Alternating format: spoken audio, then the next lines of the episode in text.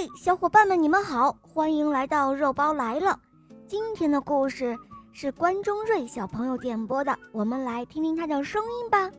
肉包姐姐你好，我的名字叫关中瑞，我今年六岁了，我来自牡丹江，我喜欢小肉包童话《萌猫森林记》，我也喜欢《恶魔岛狮王复仇记》。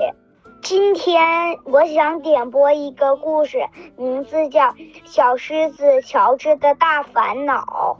好的，小宝贝，你点播的故事马上就要开始喽，《小狮子乔治的大烦恼》，我们一起来收听吧。哎呀，瞧我这一头卷发，我真的希望有一头漂亮的直发。小狮子乔治喊道：“呃，我讨厌现在的头发。”小狮子乔治冲进了小熊的理发店，他喊：“呃，小熊呢？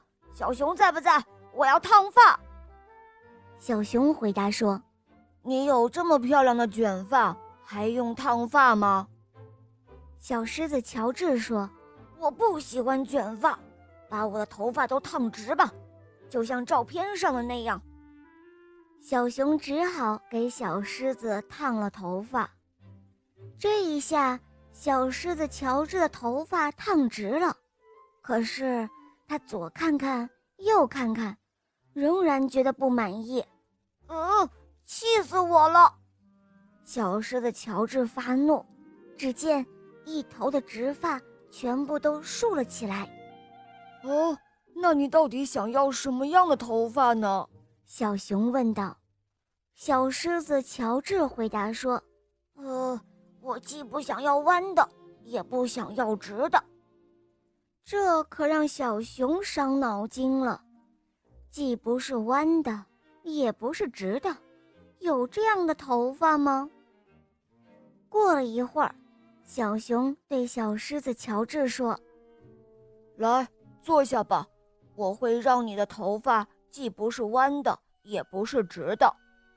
头发烫好了，哈哈，乔治的头发变成了那个样子。小熊说：“呃，我来教你，这个呢叫做折线，它既不是弯的，也不是直的。”小狮子乔治看着自己的头发，他没有说话，他捂着头。匆匆忙忙地往家跑，生怕别人看见。路上，他看到了小狮子玛丽，正被一群饥饿的猎狗围攻着。乔治赶紧冲了上去，他怒吼了一声，他的头发全部都竖了起来。猎狗们看着小狮子乔治的发型，他们哈哈大笑，说道。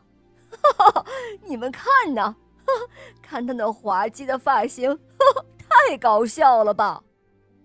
猎狗们说着，一步一步地逼近了乔治和玛丽。就在关键时刻，幸亏乔治的爸爸及时出现了，这才救了他们俩。小狮子乔治看着爸爸迎风飞舞的卷发。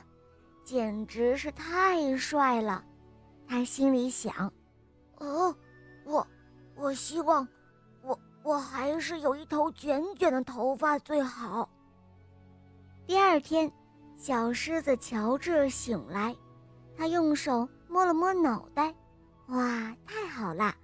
原来只是一场噩梦啊！他那头卷卷的头发还在，哈哈。乔治多么喜欢自己的头发呀！小狮子乔治再也不讨厌自己的头发了。